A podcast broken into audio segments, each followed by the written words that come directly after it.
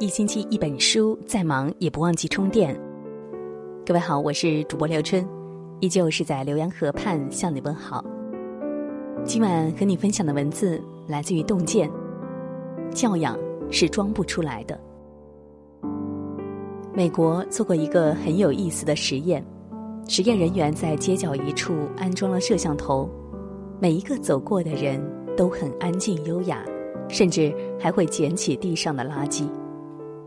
可当监控被收走后，路边和街角又多了不少的垃圾。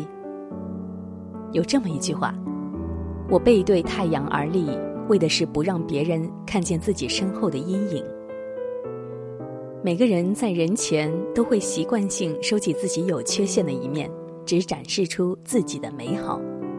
但是细节见修养，一个人真正的教养是装不出来的。它是人前的约束，更是人后的自律。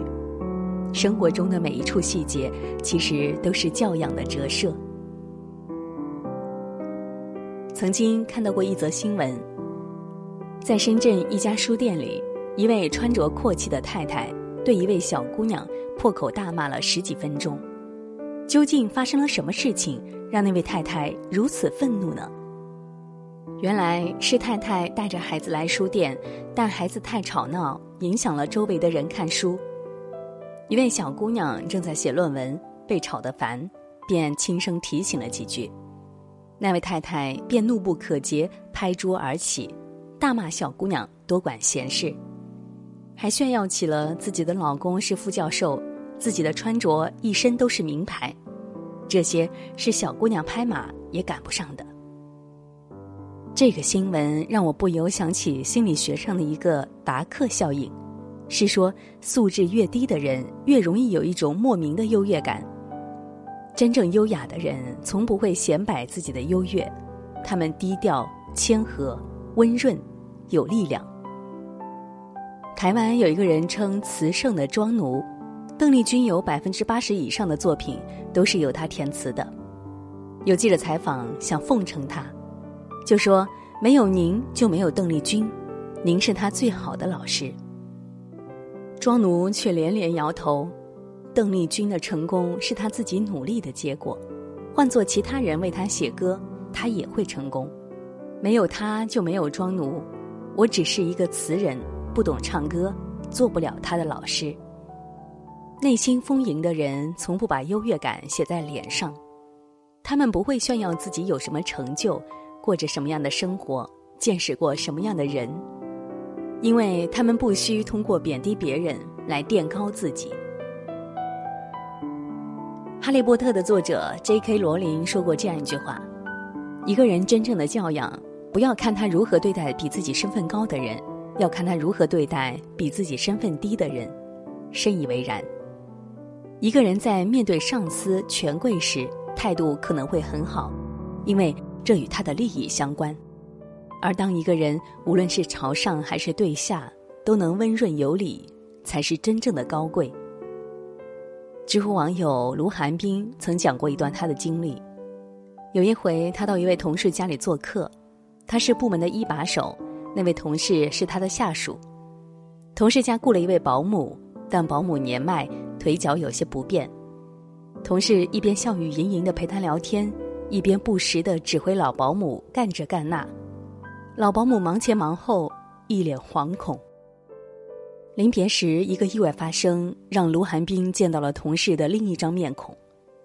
同事发现玻璃餐台被水果弄湿后，老保姆没有按照他的要求用牙膏擦洗，便大发雷霆，恶狠狠地说：“用牙膏擦三遍，擦到能照出你的影子为止。”老保姆战战兢兢地从卫生间拿来牙膏，却不小心将脸盆打翻，人被绊倒在地。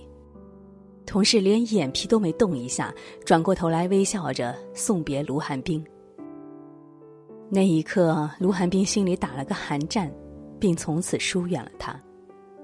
正如有位作家所说：“你对弱者的态度，就是你的教养。”一个有教养的人，在上不傲人，在下不卑人，不会心安理得的随意指使清洁阿姨，不会对外卖小哥颐指气使，不会高高在上的对待不如自己的人，而是心怀悲悯、发自内心的尊重、体谅和友爱他人。这样的人才能获得别人长久的青睐和信任。作家余秋雨曾在德国生活过一段时间，他找了一处房子，感觉很不错，打算跟房东老人签约，但老人暂时阻止了他：“你还没住，不知道好坏。”先签试住合约吧，有了体验后再决定是否长租。余秋雨便签了五天短约，五天后余秋雨很满意，准备跟老人签长约，哪知一不小心他打碎了一个玻璃杯，连忙打电话跟老人道歉。老人大度地说：“不要紧，你又不是故意的，明天我再拿一个新的来。”第二天，老人一进门就问杯子在哪里。余秋雨指了指门口的垃圾袋，说：“在那里。”第三天，老人翻开垃圾袋后，阴沉着脸说：“房子不租给你了。”余秋雨很诧异：“我打碎了杯子，惹你不高兴了吗？”老人说：“不是，因为你心中没有别人。”随即，老人倒出垃圾袋里的东西，将玻璃碎片一片片收纳好，装在盒子里，并用笔在外面写道。这里是玻璃，危险。余秋雨在旁边看着，瞬间臊红了脸。什么是教养？这就是教养，是无论做什么事情都时刻想着身边的人。扔垃圾的时候，想着收垃圾的人是否方便；雨天开车的时候，想着路过积水是否会溅到路旁的人；进大门的时候，想着是否会撞到身后的人。好的教养并不难，设身处地的为别人考虑，将心比心，就是一种极好的修行。特别喜欢葛总说过的一句话：“真正的教养不是往外看，是往里看，往自己身上看，对自己有要求，再把这种要求潜移默化成做人做事的准则。教养说起来很大，但做的其实都是小事。”下面我写一些日常生活中体现的细节，当然不可能全面，想到哪儿写到哪儿。第一是尊重别人的不同，哪怕别人的行为你完全不理解。二，跟人一起不要总说自己独特的一面，克制自己的优越感。三，不打听别人的私事，更不要四处宣扬别人的私事。四，与人交往时不要太情绪化。不要一不高兴就摆出一张臭脸。五，如果问别人一个问题，别人没有回答你，不要打破砂锅问到底。六，尊重不同的喜好，不要随意评价别人喜欢的东西，你品味再好也是你自己的。七，跟人沟通时不要随意打断别人说话，不要全程面无表情，不要眼神一直游移。八。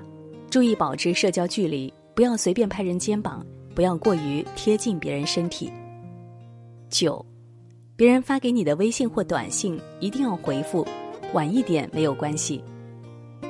十，服务员、快递员、外卖员为你提供服务时，请说一声谢谢。如果你有补充，欢迎写在留言区。点个再看，我们一起将为人处事的教养刻进自己的骨子里。感谢收听，我们明天再会，各位晚安，好梦。